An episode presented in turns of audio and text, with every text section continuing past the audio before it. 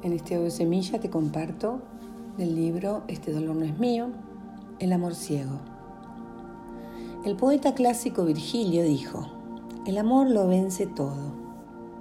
Si nuestro amor es lo bastante intenso, nuestra relación de pareja saldrá adelante, por grandes que sean las dificultades. También lo dijeron los Beatles, Love is all you need. El amor es todo lo que necesitas. Pero si tenemos en cuenta las incontables lealtades inconscientes que actúan bajo la superficie de nuestras vidas sin ser vistas, podría ser más exacto decir que el amor, el amor inconsciente que se expresa en las familias, puede vencer a nuestra capacidad de mantener una relación amorosa con nuestra pareja. Es probable que tengamos dificultades en nuestras relaciones de pareja mientras sigamos atrapados en la red de las pautas familiares. Pero una vez que hemos aprendido a desenredar los hilos invisibles de la historia familiar, podemos desenmarañar también la influencia que ejercen sobre nosotros. Es posible hacerlo descifrando nuestro lenguaje nuclear. Al hacer visible lo que era invisible, quedamos más libres para dar amor y para recibirlo. El poeta Rilke entendía lo difícil que es sostener una relación de pareja.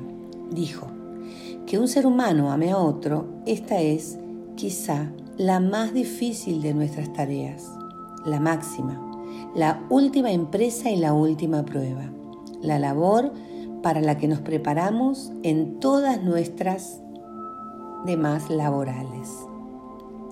Presentamos a continuación 21 dinámicas familiares que deterioran la intimidad en nuestra pareja. Algunas de ellas hasta pueden impedirnos que emprendamos siquiera una relación de pareja. 21 dinámicas invisibles que pueden afectar a las relaciones personales. 1. Tuviste una relación difícil con tu madre. Es posible que repitas con tu pareja lo que te quedó pendiente con tu madre. Rechazas, acusas o culpas a tu padre o a tu madre.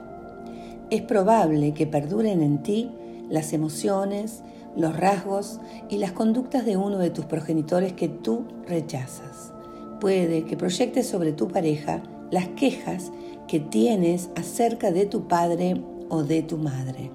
También es posible que atraigas como pareja a una persona que ostente unas características semejantes a las que rechazaste en tu madre o padre. Cuando rechazas a uno de tus progenitores, puedes estar compensando después este rechazo teniendo dificultades en tus relaciones de pareja. Quizá abandones a tus parejas o quizá te abandonen a ti.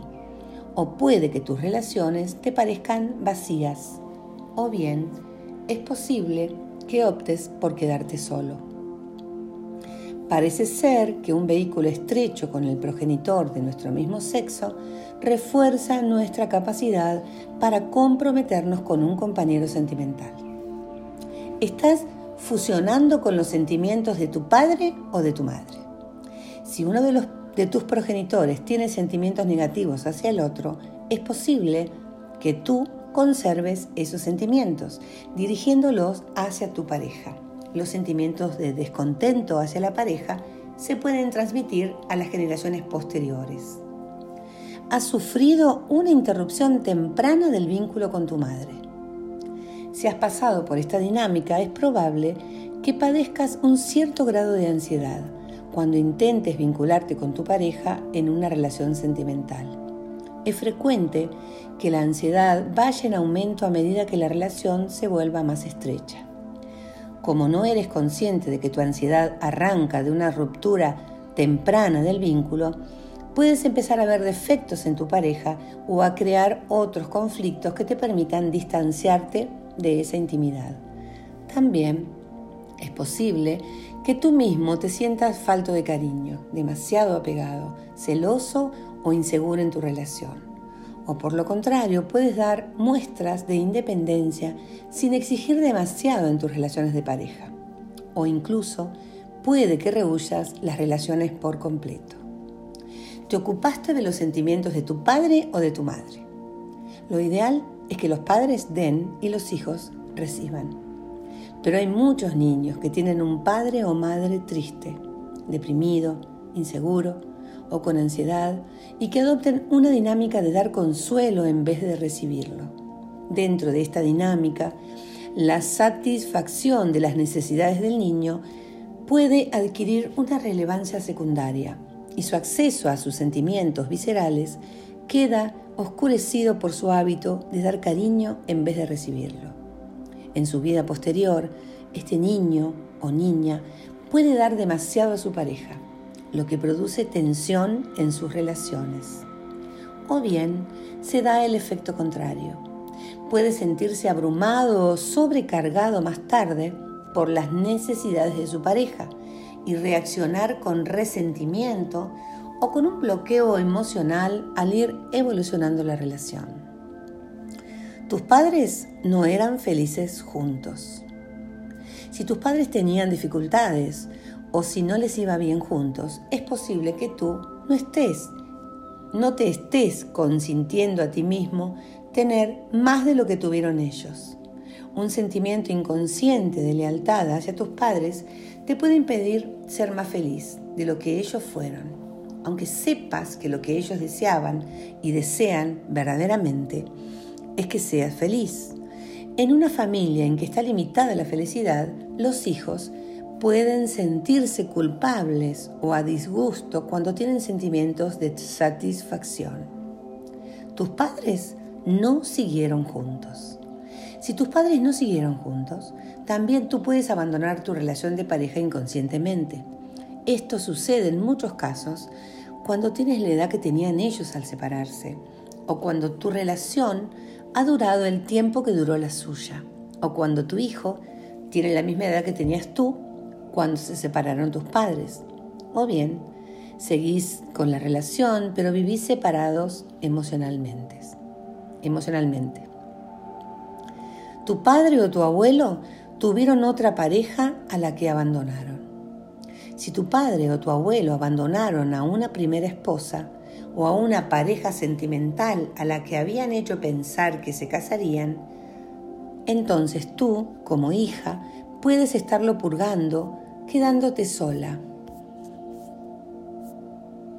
como aquella mujer. Quizá sientas que no eres lo bastante buena, como aquella mujer que no fue lo bastante buena para tu padre o para tu abuelo.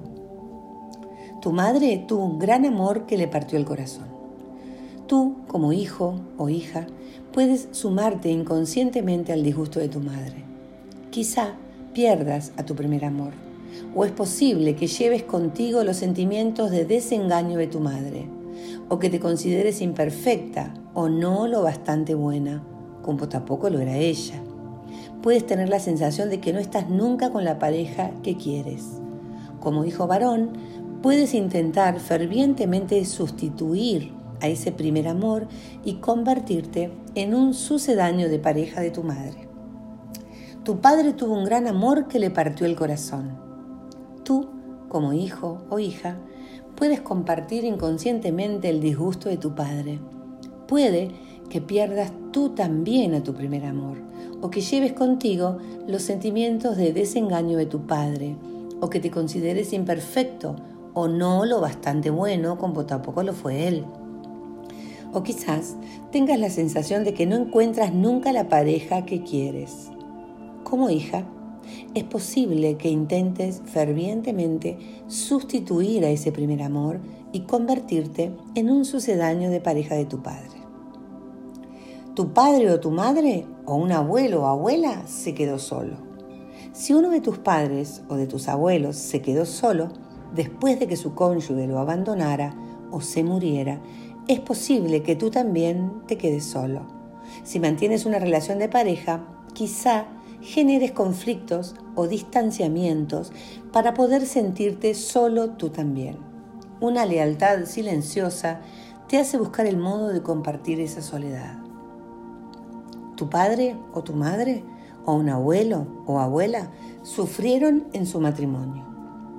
Por ejemplo, si tu abuela se encontró atrapada en un matrimonio sin amor, o si tu abuelo se murió, o si era bebedor o jugador, o si abandonó a tu abuela dejándola que criara a sus hijos ella sola, entonces tú, como nieta, puedes asociar inconscientemente esas experiencias al hecho de estar casada.